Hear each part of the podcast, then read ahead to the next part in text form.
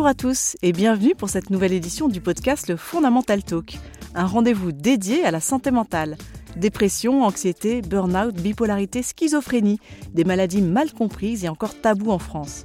Alors pour en parler, nous recevons chaque mois un psychiatre, un clinicien ou un patient. Grâce à vos dons, avec le soutien de la Fondation fondamentale, l'objectif est bien d'informer sur ces maladies et de déstigmatiser les malades. Aujourd'hui, nous recevons Anouk Amestoy, pédopsychiatre qui fait partie de l'équipe de la Fondation fondamentale qui contribue au projet ambitieux de recherche ProPsy. Avec elle, nous allons parler des enjeux de ce programme prioritaire de recherche PEPR. Anouk, bonjour. Bonjour. Cela fait moins d'un an que le programme ProPsy a été lancé dans le cadre de France 2030. Pouvez-vous nous présenter ce projet d'une ampleur inédite en psychiatrie de précision? Donc effectivement, le, programme de recherche euh, PEPR ProPsy, euh, c'est un programme de recherche en psychiatrie de précision qui a été déposé par le professeur Marion Leboyer au nom de la Fondation fondamentale à peu près il y a un an dans le cadre d'un appel à projet qui était euh, initié par le gouvernement français qui était ouvert à tous les domaines de la recherche en France. Donc le caractère innovant et, particulièrement révolutionnaire, c'est que c'est la première fois qu'avait été sélectionné un projet en santé mentale, non seulement un projet en santé, mais en santé mentale en France. Et c'est un projet de recherche qui est d'envergure. C'est important de souligner cette étape car dans le cadre de l'appel à projet, le jury était constitué de, professionnels et de, chercheurs euh, de niveau international. Donc ça souligne quand même le haut niveau euh, d'intérêt euh, et, de, qualité du, projet PEPR Propsy. Alors ce projet de recherche va également permettre à, un niveau national d'animer une recherche en santé mentale qui était actuellement une recherche en santé mentale qui avait du mal à être coordonnée en France et donc du coup à pouvoir se positionner au niveau international. Dans le cadre de Propsy, un groupe de patients, une cohorte, va être constitué et représenter quatre pathologies différentes des personnes vivant avec un trouble bipolaire, du spectre de l'autisme, une schizophrénie ou une dépression résistante. Ces patients auront accès à des plateformes d'analyse multiples, imagerie cérébrale, génétique, biologie. En quoi est-ce révolutionnaire? Alors révolutionnaire, euh, donc c'est peut-être un petit peu superlatif, mais en tout cas euh, très atypique et très innovant. Euh, parce qu'au-delà du fait que, comme vous l'avez souligné, quatre pathologies vont être regardées de façon précise et méticuleuse, ces patients vont avoir accès à quatre types d'évaluations qui vont permettre de faire ce qu'on appelle de la médecine de précision, de la médecine sur mesure, et qui vont explorer autant la, le fonctionnement cérébral par euh, de l'imagerie cérébrale que euh, des informations euh, essentielles sur l'état de santé de la personne par l'accès par exemple à des prélèvements sanguins qui vont pouvoir explorer l'immunité de la personne, les marqueurs de la nutrition de la personne, mais aussi les marqueurs génétiques. Et ça, c'est assez innovant effectivement dans le cadre de la santé mentale. Comment avez-vous réussi à mettre en place cette cohorte, ce groupe de patients? Alors, ça a été un, travail euh, collaboratif qui a impliqué euh, de nombreux cliniciens, mais aussi euh, des chercheurs et des managers et, des accompagnateurs de projets depuis plusieurs mois. C'est un programme de recherche qui euh, s'appuie sur les infrastructures de recherche existantes en France, donc les grands euh, instituts, le CNRS, l'INSERM, mais surtout sur le réseau de la Fondation fondamentale qui euh, fonctionne depuis plusieurs années. C'est un réseau qui est constitué de centres d'expertise dans les différentes pathologies que vous avez évoquées tout à l'heure. Donc, au sein du réseau de la Fondation fondamentale, il y a des réseaux qui rassemblent des centres qui sont experts dans la schizophrénie, d'autres centres qui sont experts dans l'autisme, etc. Et au sein de ces réseaux, les patients avaient déjà euh, des évaluations euh, pointues et précises et surtout homogènes. C'est-à-dire que l'ensemble des centres utilisaient les mêmes outils et la même méthodologie, la même procédure pour évaluer les patients. Donc, ce projet a notamment probablement aussi passé euh, le seuil de, la sélection parce que il a pu montrer qu'il y avait déjà au sein de ces réseaux au moins 5000 patients qui avaient déjà été très bien évalué et évalué de façon euh, homogène. Donc sur euh, cette base qui est déjà une base euh, sérieuse, le, programme va au cours des cinq prochaines années, en tout cas à l'objectif de recruter plus de 3000 patients et c'est donc armé de, de, plateformes comme vous en avez parlé tout à l'heure qui vont permettre d'évaluer de façon précise et sur mesure différentes dimensions de la personne. Ce qui est très innovant également, c'est l'application digitale qui a été développée et qui va permettre aux patients de renseigner directement et en temps réel ses symptômes. comment cela va se passer exactement?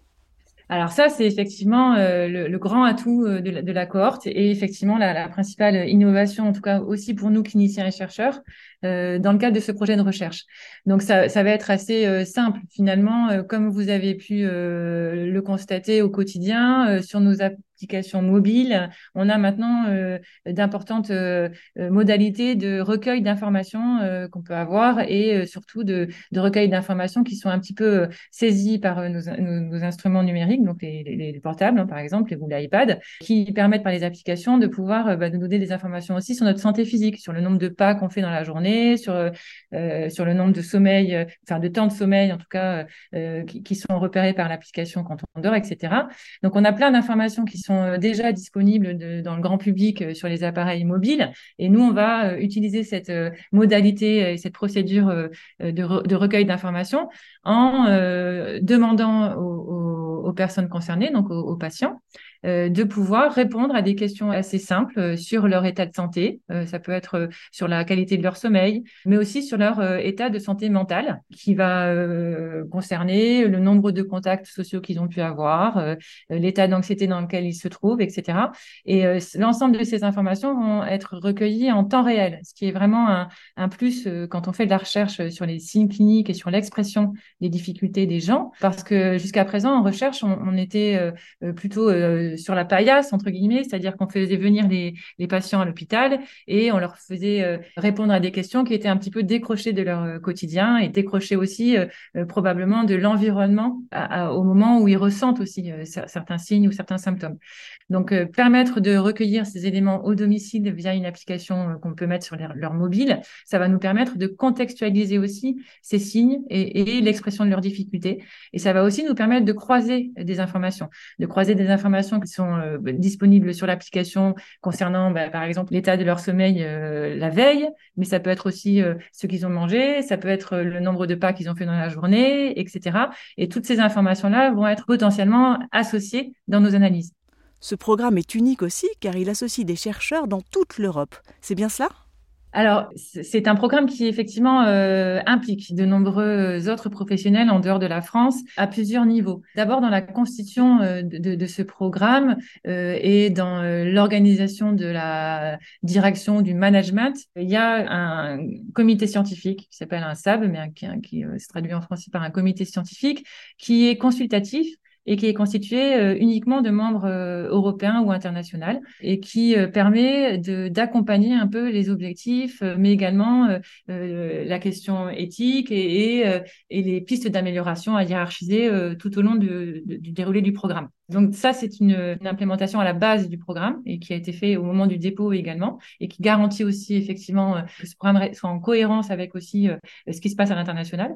Et puis au-delà de, de, de, cette implication, pendant euh, l'ensemble des du processus euh, d'implémentation un peu de la recherche, c'est-à-dire quand on dit implémentation, ça veut dire que on choisit les outils, on choisit euh, le nombre de participants dans, dans, telle ou telle catégorie, etc. C'est-à-dire que après qu'un projet de recherche a été déposé, il y a la mise en pratique, en tout cas concrète de ce projet. Ben, au moment de la mise en pratique concrète de ce projet, on a nous chercheurs et cliniciens eu accès à, à de nombreux autres cliniciens et chercheurs de la scène internationale qui nous ont euh, enrichis et qui euh, ont partagé avec nous euh, leur création de cohorte, la façon dont ils travaillent, ce qui a, a permis effectivement d'améliorer nos systèmes et nos procédures, mais surtout de nous assurer que notre projet et la façon dont on allait le déployer allait pouvoir être cohérent et être en synergie avec ce qui est fait à l'international.